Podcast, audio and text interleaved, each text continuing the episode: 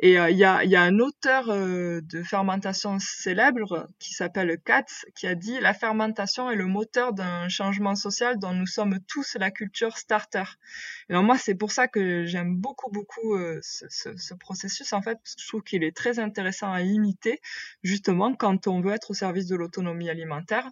On met toutes les personnes dans une ville, on met toutes leurs compétences en symbiose en coopération et puis tous ensemble, ben, on plante sur l'espace public, on crée des forêts comestibles et on fait plein de choses en s'entraidant sans dépenser d'efforts parce que c'est un effort collectif. Et puis on y arrive bien comme ça, quoi. C'est, un état de symbiose. On met euh, nos compétences en symbiose. Bonjour à toutes et à tous, bienvenue dans Émergence, le podcast qui présente les acteurs d'un monde plus durable. À travers ces interviews, nous espérons que vous découvrirez des parcours inspirants et des actions à entreprendre à votre échelle. Première action, c'est ben, prendre soin de soi et puis se changer soi en fait. Et puis si chaque personne euh, dans la ville elle s'engage sur une ou plusieurs de ces actions, et eh ben on peut imaginer qu'on atteint l'objectif. Pour ne manquer aucun épisode, abonnez-vous sur Apple Podcasts, Spotify, Imago TV ou toute autre application. Bonne écoute Bonjour Claire, euh, bienvenue dans Émergence. Euh, pour commencer, est-ce que tu pourrais te présenter succinctement? Bonjour Baptiste, eh ben, merci pour cette invitation. Donc euh, moi j'ai 31 ans, je suis un pur produit du sud-ouest de la France, mais j'ai vécu pas mal de temps ailleurs et donc en fait je suis rentrée en France au début de l'année, après plusieurs années passées à Taïwan à développer des forêts comestibles euh, sur l'espace public en ville. Et donc euh, maintenant, je continue à promouvoir euh, ben, ce concept en français, à retracer mon expérience en français via mon blog, le Food Forest Lab, où je partage aussi des recettes euh, un petit peu originales, par exemple euh, la mousse fermentée de noix, le pétillant de peau de kiwi. En fait, des recettes qui mettent en valeur euh, à la fois les produits des forêts comestibles ou jardins forêts, mais qui sont aussi un petit peu anti-gaspillage et fermentés. Et puis, je me suis mise en fait au service de l'autonomie alimentaire des villes et des territoires. Et donc, j'anime des groupes locaux d'autonomie alimentaire sur Facebook et puis j'explore aussi le concept de fermentation sociale, euh, c'est-à-dire euh, comment mettre en symbiose les personnes motivées et les compétences différentes pour euh, ensemble co-créer au service ben, d'un objectif qui est ici l'autonomie alimentaire. Tu fais plein de choses et c'est ça qui est intéressant et c'est pour ça qu'on t'a invité. On va revenir sur tous ces sujets. Est-ce qu'on pourrait revenir au début? Tu as parlé de Taïwan, comment tu es arrivé à faire des, forêts comestibles? On va, est-ce que tu, si tu veux, on peut redéfinir déjà le, mot de forêt comestible, euh, jardin-forêt qu'on voit de plus en plus. Est-ce que tu pourrais redéfinir ce, terme et ensuite expliquer un peu voilà, ton voyage, comment tu en es arrivé là, de, commencer ce projet à Taïwan? Oui, alors euh, bah, une forêt comestible, en fait, c'est comme une forêt naturelle c'est-à-dire euh, un système où il y a des grands arbres, des couvre-sols, des lianes, beaucoup de végétation différente, mais où toutes les plantes sont comestibles, soit pour l'homme, soit pour euh, ben, des auxiliaires et des animaux qui, font partie de cet écosystème. Et donc, euh, on a une végétation étagée. Et les plantes, elles ont plusieurs fonctions et elles fonctionnent en symbiose. Donc ça fait un système, tu vois, qui n'a pas beaucoup d'entretien au final. Et en fait, il y a un chiffre qui est très intéressant à connaître, c'est que en milieu tempéré, par exemple, on a jusqu'à 7000 espèces alimentaires qui sont, euh, ben, 7000 espèces alimentaires. Donc 7000 plantes euh, vivaces et un petit peu annuelles qui sont comestibles. Et en climat tropical, on en a jusqu'à 12 000. Or, dans notre alimentation quotidienne, eh ben, on, a, en consomme qu'une soixantaine. Donc, euh, en fait, on les connaît pas trop, ces, ces plantes-là. Ça fait une diversité énorme. Donc, en fait, dans une, diverse, dans une forêt comestible, tu vas avoir d'abord euh, ben, les arbres qui forment la canopée. Alors, tu as tous les fruitiers qui sont courants et très connus comme les pommes, les poires, les pêches, les noyers. Et puis tu as des espèces qui sont moins connues comme par exemple ben, l'arbre salade, le Tuna sinensis, ou alors le pacanier, le jujubier, le cormier, le Torreya nucifera qui donne des noix comestibles, le, le cabrier de Dixon qui est la bourrache en arbre. Et puis, euh, bah, outre ces arbres qui forment la canopée, donc tu as l'étage euh, en dessous euh, avec des arbustes comme euh, le goji, le cornouiller du Japon, le poivrier du Sichuan. En fait, tu as beaucoup bah, d'arbres qu'on dit tropicaux qui ont une version tempérée et qui résistent à nos climats plus froids. Par exemple, l'Asie minier, qui est originaire d'Amérique du Nord, il donne des fruits qui ressemblent à la mangue, qui sont absolument juteux et délicieux. Le feijoa, il donne un fruit qui ressemble au goyavier. On l'appelle le goyavier du Chili. Ensuite, tu as aussi, ben, par exemple, le gingembre rustique ou la cannelle de Magellan. Et puis dans ce système-là, tu as aussi euh, des arbres qui sont fixateurs d'azote, donc qui vont assurer l'entrée d'azote euh, du système et aider les autres euh, arbres à avoir plus de nutriments. Donc tu as tout ce qui est Eleagnus, argousier, le pois de Sibérie, qui est en fait un arbuste légumineuse. Donc au lieu de planter tes, tes légumineuses annuel comme le pois chiche, tout ça, ben, tu plantes euh, un arbuste et chaque année tu récoltes. Donc ça demande euh, moins d'entretien. Et donc toutes ces plantes-là, elles sont euh, alimentaires, elles sont productives. Puis tu as aussi à l'étage tout en dessous des plantes herbacées. Alors par exemple, tu as le pourpier de mer, Atriplex alimus. tu as l'herbe au faisan doré, qui est la plante caramel. Tu crois que la graine est un goût de caramel. Donc toutes ces plantes, elles sont vivaces. Et puis, tu on peut le retrouver en France? Ah bah oui, là, je cite que des, que des plantes euh, de climat tempéré. Donc, euh, ouais, t'en as vraiment tout, à tous les étages. Et puis, en fait, on, on pense pas, mais il y a aussi euh, tout ce qui est liane, tu vois, parce que tu peux le faire sur un petit espace, ta forêt comestible. T'as pas besoin d'avoir un grand espace de plusieurs hectares. Juste en ville, sur un, petit jardin, tu, vas pouvoir euh, déjà commencer à, mettre en place des assemblages. Et donc, ce qui est intéressant, c'est que c'est un système 3D. Euh, donc, euh, tu as par exemple les lianes qui vont céder des troncs des, des arbres pour euh, grimper. Par exemple, tu peux avoir la liane comme euh, ben, la kébi, la baie cinq saveurs, le Chisandra chinensis, tu as aussi les kiwai, les pinards du Caucase, tu as des vignes, T'as le Jiaogulan qui est la plante de l'immortalité. Donc en fait, voilà, entre les arbres, les lianes, les couvre-sols, les plantes racines, les plantes aquatiques, ben, au total, tu as vraiment une extrême diversité de plantes. Et moi, j'ai très envie ben, de les mettre dans mon assiette parce que je suis très gourmande et c'est pour ça que je, fais la promotion de ce concept de, forêt comestible. Et tu as parlé de, de schéma, on va dire, 3D. Euh, donc trois dimensions. Un potager, euh, je dis peut-être une bêtise, un potager que tout le monde va avoir dans son jardin, qui est, plus connu aujourd'hui, c'est plutôt 2D ça ou 3D ben, Un potager, c'est un système 2D. C'est-à-dire que tu vas, en général, dans le potager, tu as des plantes euh, annuelles, tu as des laitues, euh, des légumineuses, des plantes racines, carottes, betteraves. Mais tu as par exemple des plantes mellifères comme la bourrache, mais tu peux avoir l'équivalent en arbre. Par exemple, au lieu de planter une laitue, tu vas, qui va demander beaucoup d'arrosage, beaucoup d'entretien, une préparation du sol, tu plantes un arbre qui, dont les feuilles euh, peuvent se consommer. Donc, par exemple, ben, les feuilles de tilleul, euh, les jeunes feuilles de mûrier, les feuilles de l'arbre à salade, le tunasinensis qui a un petit goût euh, qui rappelle le bouillon cube voilà, c'est ça la différence en fait. C'est que le potager, il demande beaucoup d'entretien, beaucoup d'eau, beaucoup d'énergie, alors que si tu plantes un arbre, ben, ça demande de l'entretien au tout début, euh, dans les deux, trois premières années, et puis après, ben, tu fais que récolter. Mais comment ça se fait qu'on. Je vois, de mon côté, ça fait quand même, je pense, un an et demi que je suis un petit potager chez mes parents. Et j'ai découvert ce concept bah, à travers un peu ton, mes recherches et ton parcours, mais c'est quelque chose qui est peu répandu aujourd'hui en France. Comment tu l'expliques?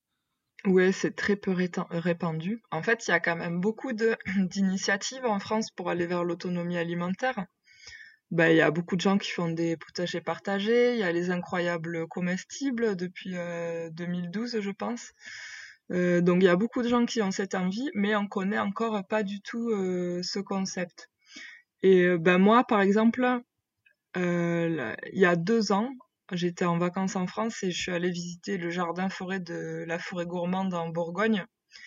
Et en fait, c'est un jardin euh, sur euh, deux hectares qui a planté plus de 1000 espèces alimentaires. Et si tu veux, je me suis retrouvée là et au bout de trois minutes, j'étais complètement perdue. Je connaissais aucune des espèces qui étaient présentées. Et ben là, je me suis dit, bah attends, il y a un souci. Pourquoi, pourquoi toutes ces plantes-là, elles sont pas connues? On n'en trouve absolument pas sur les marchés, sur les supermarchés, et pourtant elles poussent à la perfection. Donc euh, c'est vraiment un sujet qui est euh, euh, qui est en fait, je pense, qui va devenir de plus en plus en vogue dans les années qui viennent parce que ça répond à beaucoup d'enjeux écologiques. Euh, et il y a aussi beaucoup d'attentes sur ce sujet, c'est-à-dire que comme moi il y a deux ans, comme toi maintenant, il y a beaucoup de gens qui commencent à découvrir ce concept et qui veulent se former. Et donc en France, il y a encore peu de personnes qui proposent des formations sur le jardin forêt. Donc euh, c'est un de ben, des travail, de, un des, une des tâches que j'ai à faire, moi, c'est de faire la promotion de ce concept et de développer des formations, quoi. Et alors, juste pour revenir un petit peu en arrière, on va revenir sur, ce point-là ensuite. Euh, toi, comment t'es tombé dedans? Je, vois que tu as fait un, voyage en à Taïwan où tu as commencé ce projet-là. Est-ce que tu peux revenir un petit peu sur toi, ton, euh, comment t'es arrivé dedans et qu'est-ce que tu fais aujourd'hui? Oui, alors euh, en fait, moi, je, j'ai été amenée à voyager donc euh, de par mes études d'abord à la Réunion et puis après à Taïwan parce que j'ai fait en fait une partie de mes études en Chine. Et puis euh, à la fin j'ai voulu approfondir et progresser en chinois donc j'ai voyagé à Taïwan. Euh, donc aussi bien à Taïwan qu'à la Réunion j'ai commencé à me former à la permaculture et puis surtout, j'ai commencé à changer mon alimentation, c'est-à-dire à adopter, ben, à manger local, à manger beaucoup plus vivant, beaucoup plus de fruits, de légumes. Et en fait, moi, c'est vraiment la gourmandise qui m'a attirée euh, à, cette notion-là de forêt comestible parce que j'ai envie d'avoir, de manger beaucoup de diversité, beaucoup de produits vivants. Et, euh, j'ai été poussée par la nécessité de devenir actrice de tout ça. Donc en fait, j'ai pris conscience que la réponse à beaucoup de problèmes euh, ben, environnementaux et même sociaux, ça passait par la production euh, alimentaire, nos modes de production alimentaire, et que c'était l'affaire de tout le monde. Et donc, euh, en fait, au fil de mes apprentissages et de ma progression, ben, j'ai rencontré la fondatrice d'une ONG à Taïwan, qui s'appelle la Fondation Wutong et qui a qui développe euh, les forêts comestibles. Alors en fait, la mission première de la fondation, c'était de planter des arbres en ville, de végétaliser les villes et d'encourager les gens à s'en occuper. Et ils se sont rendus compte que si tu plantais bah, des arbres comestibles, les gens avaient beaucoup plus envie de s'en occuper. Donc en fait, c'est comme ça que j'y suis arrivée et, euh, que j'ai découvert euh, ce concept-là. Donc toi, tu faisais des études plutôt dans les langues linguistiques, si je comprends. Euh, non, pas du tout. J'ai fait ah des études de physique de l'atmosphère et de météorologie, et c'est pour ça que bah, ça m'a amené en fait euh, à la Réunion pour faire plusieurs stages euh, dans ce domaine-là. Et puis, si tu veux, quand tu apprends, bah, pendant mes études, en fait, c'était très fataliste sur les, les, notions de changement climatique, de pollution. Voilà, j'étudie la pollution atmosphérique, la pollution des océans. Et à un moment, bah, au lieu de continuer à analyser ces sujets-là, j'avais envie de les prendre à bras le corps et d'agir concrètement. Et c'est pour ça que je pense que euh, repenser euh, les modes de production alimentaire, ça permet de résoudre aussi toutes ces, toutes ces problématiques environnementales. Donc et puis il y a eu ouais, il y a eu aussi le fait que il y a eu cette démarche personnelle là pour moi de changer d'alimentation et de, de m'y intéresser en particulier. Mais donc ce que tu es en train de dire c'est que c'était tes études qui étaient plutôt euh, dans l'analyse sur le changement climatique et la météo qui t'ont poussé à passer à l'action Parce que, bon, un point important, tu es gourmande en fait. Oui, voilà, c'est exactement ça. Tu as bien résumé. bon, c'est quand même. si tous les gourmands pouvaient passer à l'action comme ça, je trouve ça, ça top. Et ben à, à, Taïwan, qu'est-ce que tu as appris? Donc, euh, bon, j'ai bien compris que les Taïwanais étaient plus enclins à, à prendre soin des arbres. Euh, qu'est-ce que tu as, fait là-bas avec cette association? Alors, là-bas, en fait, euh, on travaillait avec la mairie la municipalité de la ville de Hsinchu, qui est une ville de 400 000 habitants. Et euh, on, a, on a en fait euh, proposé donc la conception de quatre euh, forêts comestibles sur l'espace public. Donc nous à la fondation, on s'occupait de la conception, on formait le réseau de volontaires qui allaient s'occuper de ces espaces, on les sensibilisait, on organisait des ateliers et des événements ben, pour attirer le public, on a des, organisait des conférences de presse pour euh, aider euh, la mairie à communiquer sur ce projet et attirer des visiteurs de toute l'île et même de l'étranger. Et puis, euh, en fait, dans le but que ces espaces-là soient autogérés par les habitants et donc de sensibiliser en fait tout le quartier ben, aux plantes qui étaient cultivées, à comment ils pouvaient les utiliser.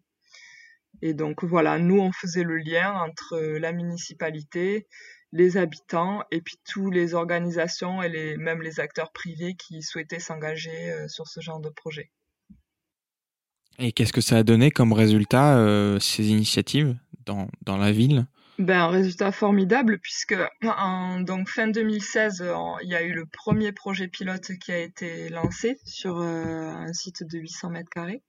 Et quand je suis partie fin 2019, ben, on en avait construit quatre dans chaque quartier de, enfin dans plusieurs quartiers de la ville, et même un projet dans le zoo de la ville en fait qui était à destination des animaux, mais que les visiteurs pouvaient s'approprier, ils pouvaient faire des, des, récoltes et puis après euh, donner à manger aux animaux directement. Donc en fait, le, les, les résultats étaient vraiment formidables parce que les projets étaient en autogestion, c'est-à-dire que nous, on n'avait plus besoin de s'y impliquer. Les habitants euh, ben, c'était, se les étaient euh, parfaitement appropriés. Et puis surtout, il y avait beaucoup de participation. Et ça, c'est euh, un point fondamental quand on fait des projets collectifs sur l'espace public.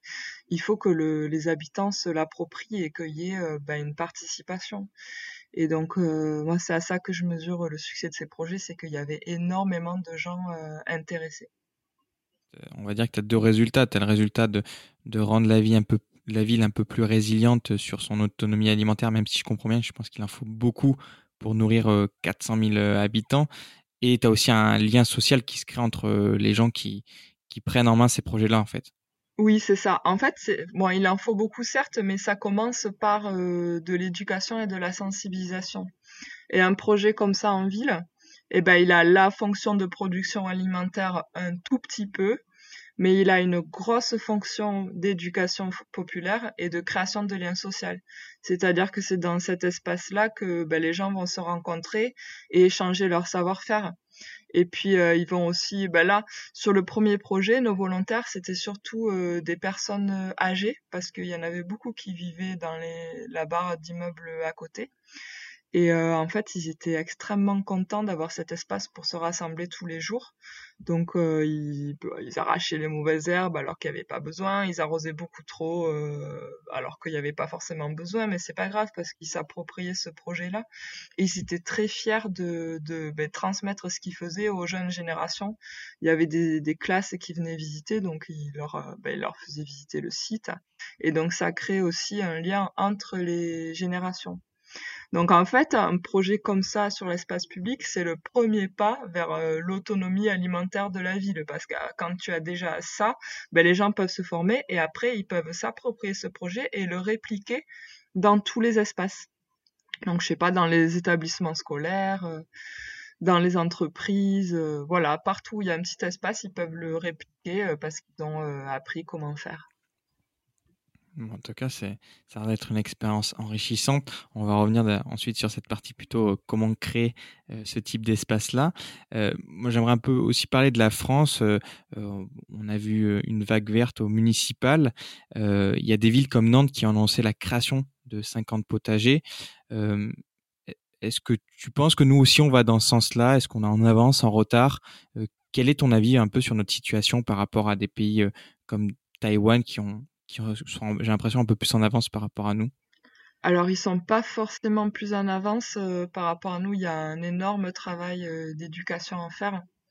Et en fait, euh, je pense que c'est, enfin, les deux sont euh, assez équivalents, les, deux pays. Il y a beaucoup d'attentes de la part des gens. Donc, si tu veux, c'est vrai que tu as beaucoup de bonnes initiatives des villes, mais s'il y a des bonnes initiatives des villes, c'est parce que ça part euh, d'une attente des citoyens. Et on l'a vu avec le mouvement des incroyables comestibles en France, qui s'est répandu quand même à à peu près 800 villes. Donc euh, les incroyables comestibles, je reviens dessus rapidement. En fait, c'est des les habitants qui plantent devant chez eux sur l'espace public des bacs de nourriture à partager. Et en fait, c'est de la nourriture euh, gratuite. Vraiment, tout le monde peut se servir. Et l'idée, c'est de végétaliser l'espace public. Et en fait, on voit que c'est une démarche qui part de soi, du citoyen. Et en fait, quand la ville voit qu'il y a ce genre de démarche, eh ben, elle est plus encline à les soutenir et puis à, les accompagner et à les encourager. Donc euh, pour moi, c'est pas un, pays, si tu veux, qui est le plus en avance qu'un autre. C'est vraiment euh, ben, les gens qui ont envie d'agir et, qui s'y mettent. Et, euh, et donc, par exemple, il y a l'université francophone de l'autonomie alimentaire qui a imaginé une feuille de route avec 21 actions pour aller vers l'autonomie alimentaire. Et donc la première action, c'est ben, prendre soin de soi et puis se changer soi en fait. Et puis si chaque personne euh, dans la ville elle s'engage sur une ou plusieurs de ces actions, et eh ben on peut imaginer que on atteint l'objectif. Et là la ville elle vient juste en fait soutenir ces groupes de citoyens qui se sont formés et puis leur donner un peu les moyens euh, d'atteindre leurs objectifs. Euh, par exemple, euh, ben, s'il y a un, un, groupe de quartier qui a envie d'utiliser un terrain disponible dans le quartier pour faire euh, une forêt comestible ou alors une agora d'agriculture urbaine ou ce genre de choses, elle vient lui donner ce terrain. Mais l'initiative, pour moi, part vraiment de soi et des citoyens. Et là, pour ça, en fait, j'ai l'exemple de Cahors, qui est la ville la plus proche de là où je me trouve en ce moment. Et en fait, il y a, quelques mois, moi j'ai créé le groupe sur Facebook euh, Autonomie alimentaire euh, Cahors et euh, aussi Autonomie alimentaire euh, Lot. Donc parce que je connaissais personne dans le département qui, tu vois, j'avais pas de réseau, j'avais pas de lien encore dans le département, et je voulais en gros faire émerger toutes les personnes qui avaient ce genre d'envie comme moi d'aller vers l'autonomie alimentaire.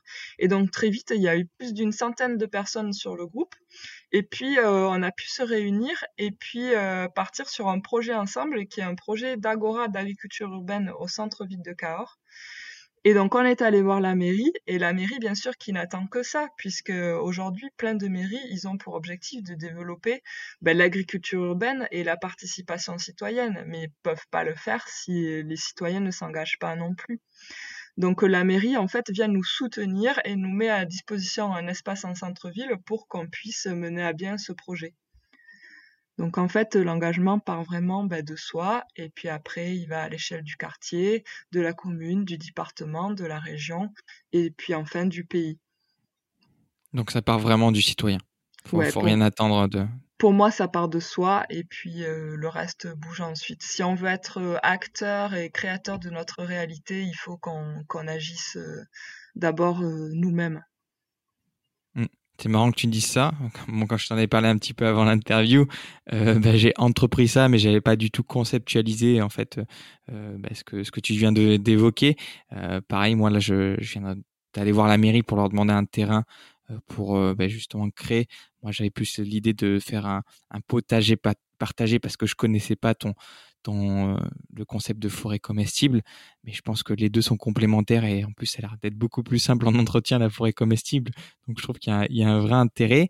Euh, Aujourd'hui, euh, ben, donc là, si je comprends bien, pour commencer, tu soit tu vas tout seul à la mairie, tu dis j'aimerais avoir ce terrain pour créer ce projet-là, soit ben, le mieux c'est de, de contacter des gens créer une communauté, toi, tu l'as fait à travers les réseaux sociaux pour avoir encore plus de poids auprès de la mairie. Donc ça, c'est un peu le point de départ, si tu comprends. Oui, c'est ça. Ben déjà, euh, je rebondis. Effectivement, les deux sont complètement euh, complémentaires. Le, potager collectif et la forêt comestible. Par exemple, nous, sur nos projets de Taïwan, on avait euh, sur le site, c'était pas que une forêt comestible, il y avait aussi un kiosque pour les ateliers pédagogiques, une cabane à outils, des bacs à compost. Il y avait une spirale aromatique un peu pour le côté esthétique. Le côté esthétique est fondamental quand tu fais un projet euh, public sur l'espace public. C'est ce qui va permettre que la mairie en fait te soutienne et que ce soit accepté par euh, les gens dans le quartier. Et puis il y a aussi sur cet espace en fait des petits des keyhole gardens, en français des jardins de trous de serrure, un, endroit où en fait les gens peuvent aussi euh, ben, cultiver leur petit potager au milieu des arbres et des essences euh, vivaces. Donc ça permet en fait d'avoir euh, plein de fonctions à cet espace et tu peux tout à fait combiner les deux. Les légumes annuels pousseront mieux s'ils sont un peu ombragés par des arbres, etc. Et donc pour la mairie, en fait, tu auras beaucoup plus de poids, poids si tu formes d'abord un réseau de volontaires. Et là, j'ai l'exemple d'une dame que je connais qui est chinoise et qui habite dans la ville de Tianjin, donc en Chine, et qui euh, voulait absolument absolument commencer ce ce genre de projet euh, dans sa ville. Et donc en fait, euh, ben moi je l'accompagne à distance et ce qu'elle a fait dans un premier temps, c'est trouver en fait former un groupe de personnes intéressées parce que bien évidemment quand tu es en groupe tu as beaucoup plus de poids pour la municipalité tu peux constituer une association ce qui va être plus facile pour éventuellement signer une convention avec la mairie. Sinon, je suis pas sûre qu'ils vont être d'accord pour, euh, pour te laisser utiliser cet espace-là. Donc, c'est sûr qu'un groupe a beaucoup plus de poids et puis en plus, ce sera plus facile à entretenir, ce sera plus agréable. Euh, les personnes, en fait, il y aura plusieurs compétences. Les personnes euh, feront moins d'efforts. Tu feras beaucoup, c'est beaucoup plus facile d'accomplir une grande tâche à plusieurs ça va se faire très rapidement plutôt qu'une grande tâche tout seul. Tu vas travailler comme un, comme un dingue. Alors que à un, groupe de 10, si tu veux, en deux heures, tu as planté plein d'arbres, tu t'es amusé, tu as rigolé.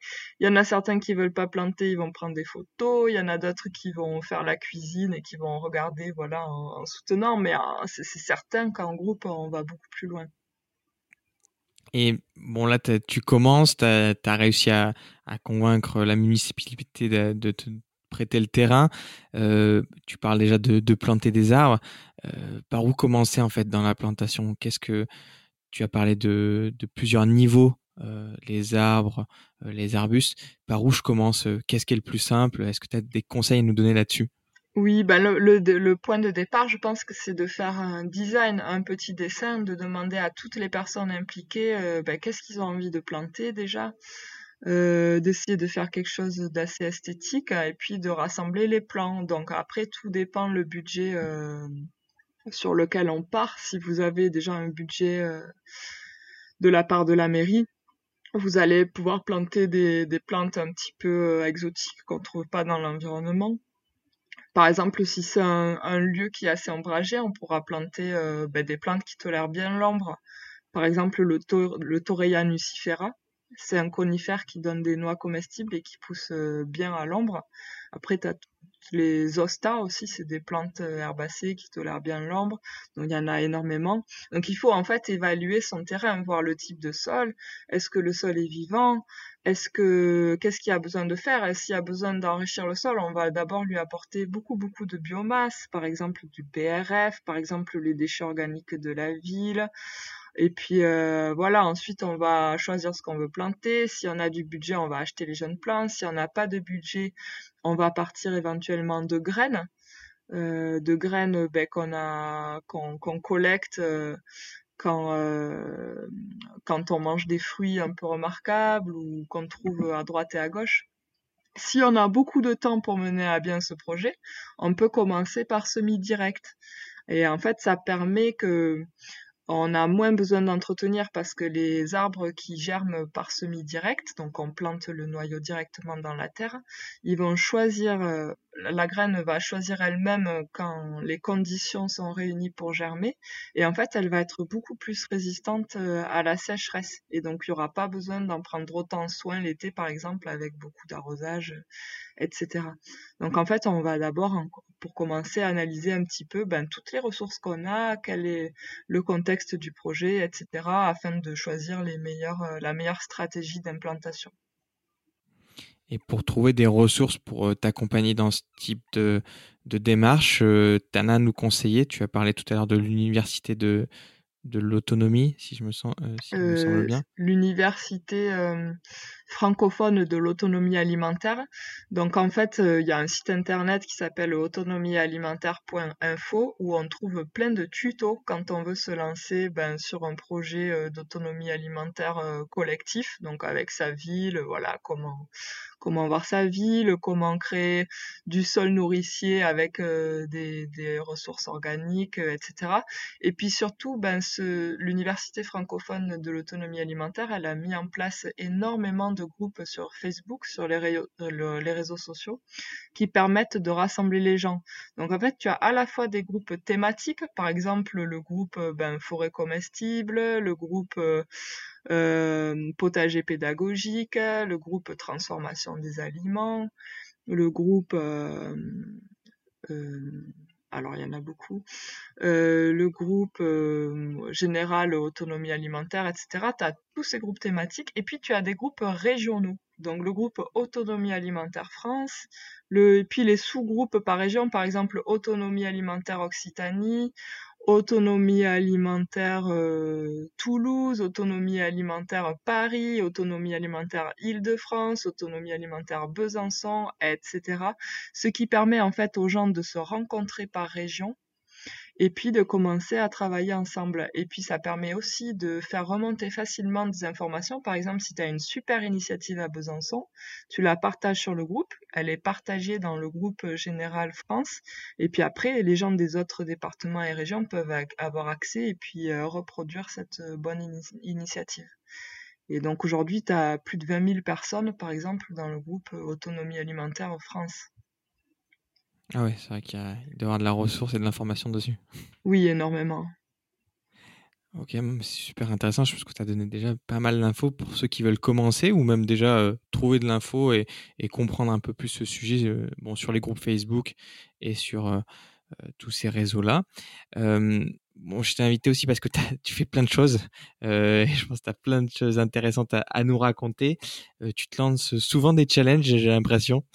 tu pas l'air de t'ennuyer. Euh, il y, a, y a pas longtemps, tu as, fait une vidéo. Parce que tu as une chaîne YouTube aussi où tu, euh, qui est assez poétique, c'est assez marrant, où ça parle d'autonomie, c'est super intéressant, euh, enrichissant avec un, un, point de vue euh, assez poétique, je trouve. tu as fait une vidéo sur une journée vers l'autonomie. je sais que tu t'es aussi lancé le défi d'essayer de manger local. oui. Est-ce que tu peux revenir sur ces, ces deux choses que, que tu fais, j'ai l'impression, un peu au quotidien?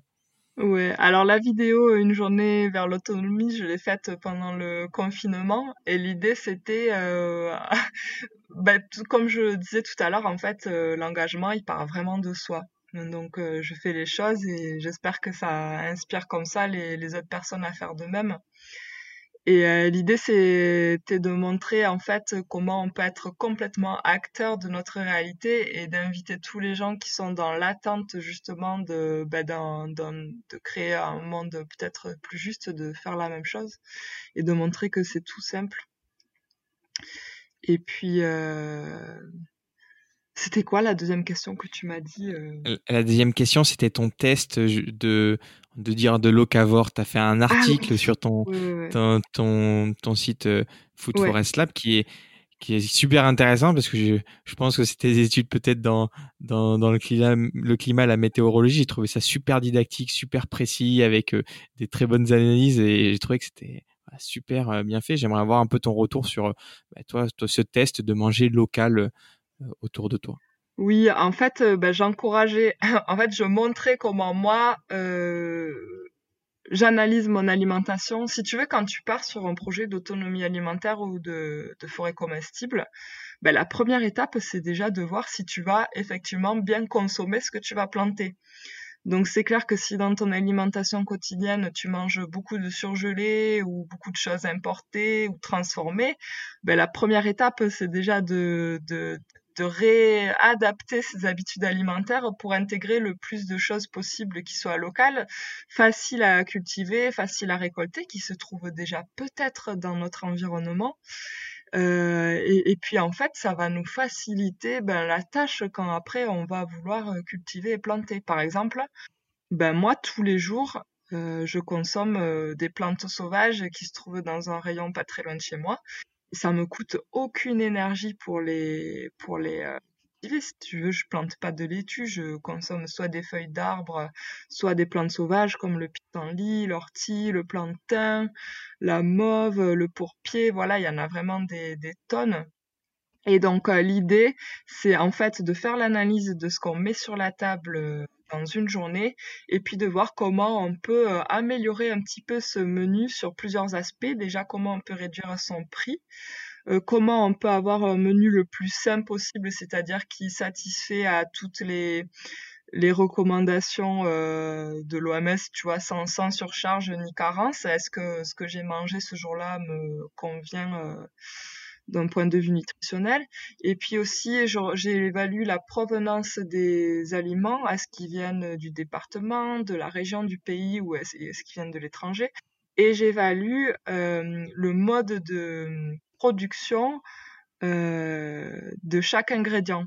Donc par exemple, est-ce que c'est un ingrédient sauvage que j'ai cueilli moi-même? Est-ce que c'est un ingrédient qui vient d'une culture de type jardin-forêt ou forêt comestible, c'est-à-dire d'un écosystème euh, ben, résilient, autonome, qui apporte beaucoup de services à l'environnement? Est-ce que ça vient d'une culture potagère qui déjà demande plus d'énergie, d'eau, etc., qui est un système 2D, donc pas forcément terrible pour la régénération du sol?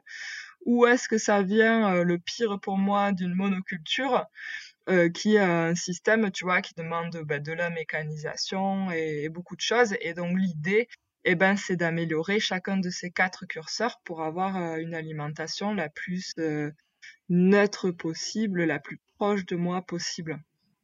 Et donc, euh, dans... ouais. Oui. Oh, pardon, je te laisse continuer. Non, non, vas-y, dis-moi. Je disais juste, euh, qu'est-ce qui a bien fonctionné, qui a été simple à mettre en place, et justement où c'est un peu plus dur. À l'inverse, qu'est-ce qui est un peu plus dur et où tu dois progresser là-dessus? Alors déjà, euh, je replace mon contexte, c'est-à-dire que depuis que je suis en France, j'habite euh, dans la campagne, euh, dans le Lot, donc c'est très facile pour moi d'avoir accès à des plantes sauvages. Il y a une, un grand terrain avec beaucoup d'arbres fruitiers, tout ça, donc j'ai un, menu déjà qui est assez tip-top sur le prix, puisque ça m'avait coûté, j'avais calculé que ça m'avait coûté 3 euros pour toute la journée, mon menu. Sachant qu'il y avait beaucoup de choses euh, ben, gratuites euh, issues euh, de, de, mon environnement proche et tout ça. Donc moi, ce qui avait amélioré, par exemple, c'était le chocolat et le sucre qui viennent de loin. Hein. Le cacao, il pousse pas en climat tempéré. Le sucre, ben, le sucre de canne non plus. Et donc mon analyse pour améliorer tout ça, c'était de cultiver plus d'essence de, jardin-forêt qui soit un peu originale euh, et qui soit très diversifié. Donc je reviens sur ce chiffre de 7000 espèces en milieu tempéré. C'est clair que si dans mon environnement j'ai accès à des arbres comme bah, la euh, comme la plante caramel ou alors euh, des fruits à coque assez diversifiés, ben je vais plus avoir besoin de chocolat, tu vois, c'est ma gourmandise sera comblée par autre chose. Tu parles de gourmandise, il y avait une autre vidéo que j'ai vraiment appréciée, c'est coureurs cueilleur. Et il y a un truc qui m'a marqué pendant cette vidéo, c'était le steak de gland. Euh, donc tu as ramassé, euh, comme tu dis, euh, des noix, des glands, et euh, tu as réussi à faire un steak de gland.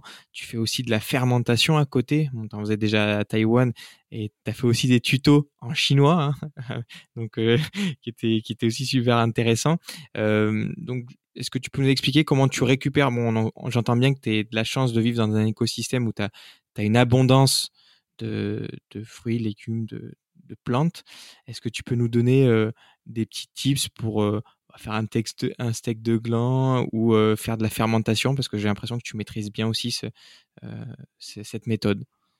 Oui, bah alors pour les glands, déjà ce qu'on ne sait pas forcément, c'est que jusqu'au XIIe siècle, le gland, enfin le chêne, il était référencé dans les ouvrages d'arbres fruitiers et que la consommation de gland, elle était répandue dans euh, énormément de pays du monde, tu vois, les États-Unis, le Japon, l'Espagne, et que en fait, même encore aujourd'hui, dans un pays comme la Corée, on commercialise euh, la farine de gland.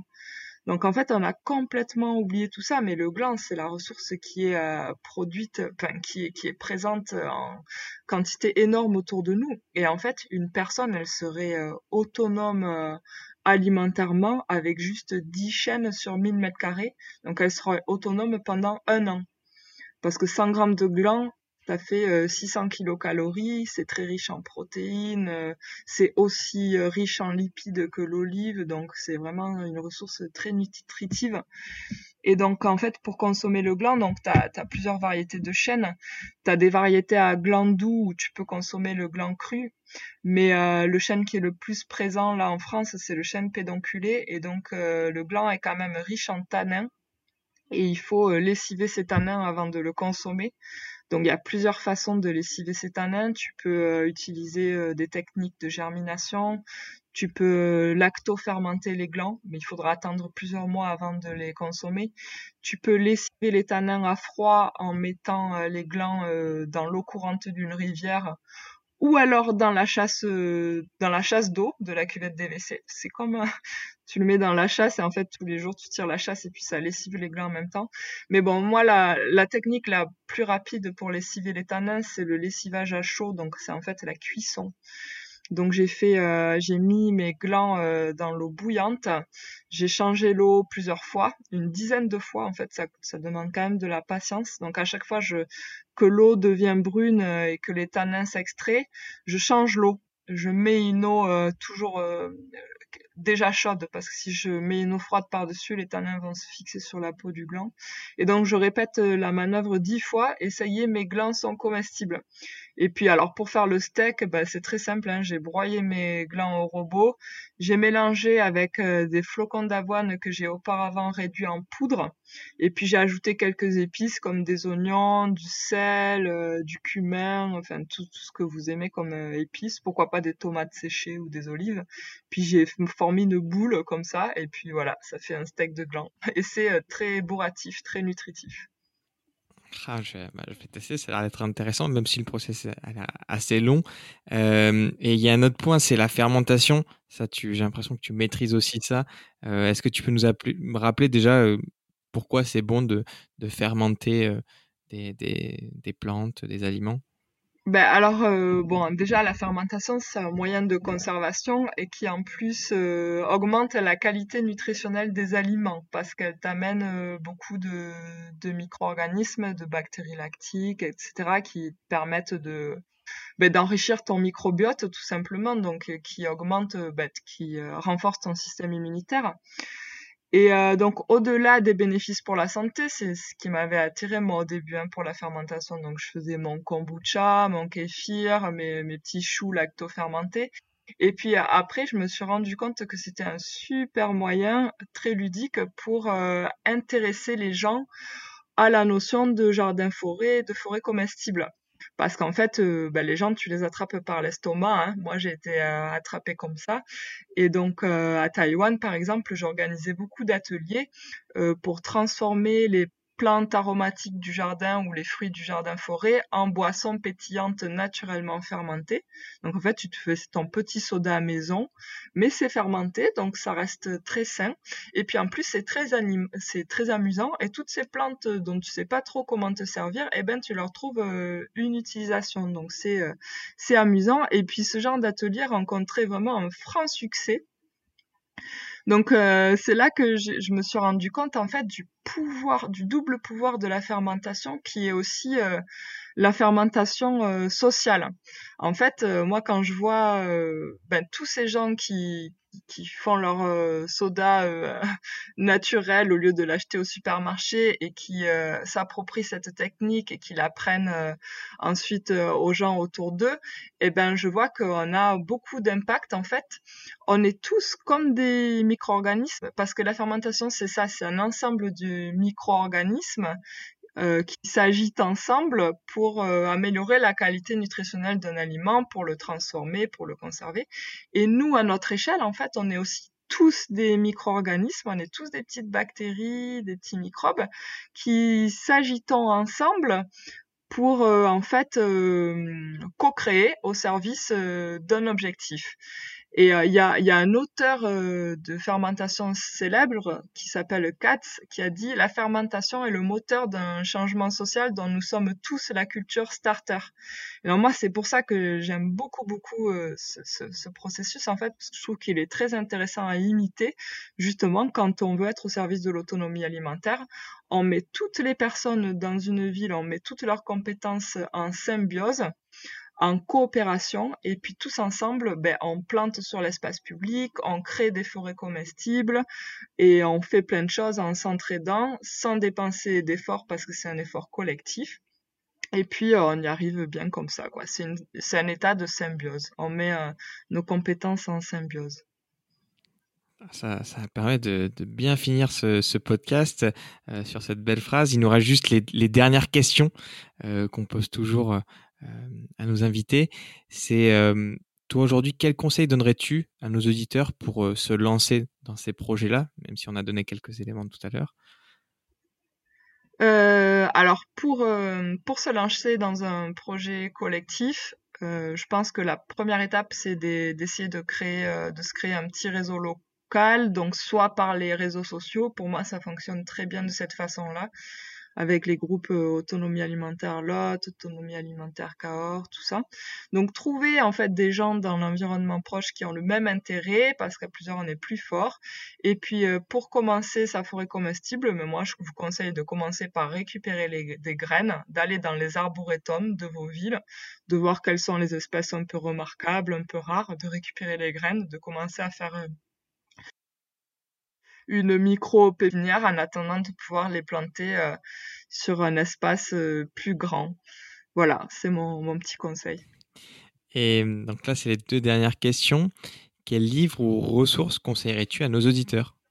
Alors, sur les jardins-forêts, moi, je vous conseillerais le livre de Fabrice Desjours qui s'appelle Jardin-forêt, un nouvel art de vivre et de produire, où vous trouverez en fait ben, pas à pas ben, comment créer votre jardin forêt et surtout plein de listes de plantes euh, voilà qui avec leurs fonctions qui sont décrites donc euh, moi c'est mon livre de chevet et aussi je vous conseillerais aussi le guide de l'autonomie alimentaire écrit par euh, François Rouillet et Sabine Becker qui en fait vous donnera plein de pistes pour créer vos réseaux locaux et puis participer à des initiatives d'autonomie alimentaire dans votre ville. Et qui aimerais-tu écouter dans ce podcast? Eh ben moi j'aimerais bien écouter euh, quelqu'un qui est spécialiste de la fermentation et qui nous expliquerait un petit peu euh, ben comment marchent tous ces microbes, tout ce microbiote et qu'est-ce qu'on peut, peut faire avec. Donc euh, par exemple, il y a Sébastien de Roigny qui a créé le groupe Fermentation Maison et qui expérimente tout un tas de recettes très intéressantes ou encore euh, le docteur euh, Puyol Lartigue qui est microbiologiste et, spécialiste de la restauration euh, du microbiote intestinal et je pense que ben, ces deux personnes-là auraient pas mal de choses à dire sur les processus de fermentation et de, de symbiose. Bah, je te remercie parce que c'était un sujet que je m'étais toujours mis dans ma liste pour le podcast, mais j'avais pas de, d'intervenant en tête.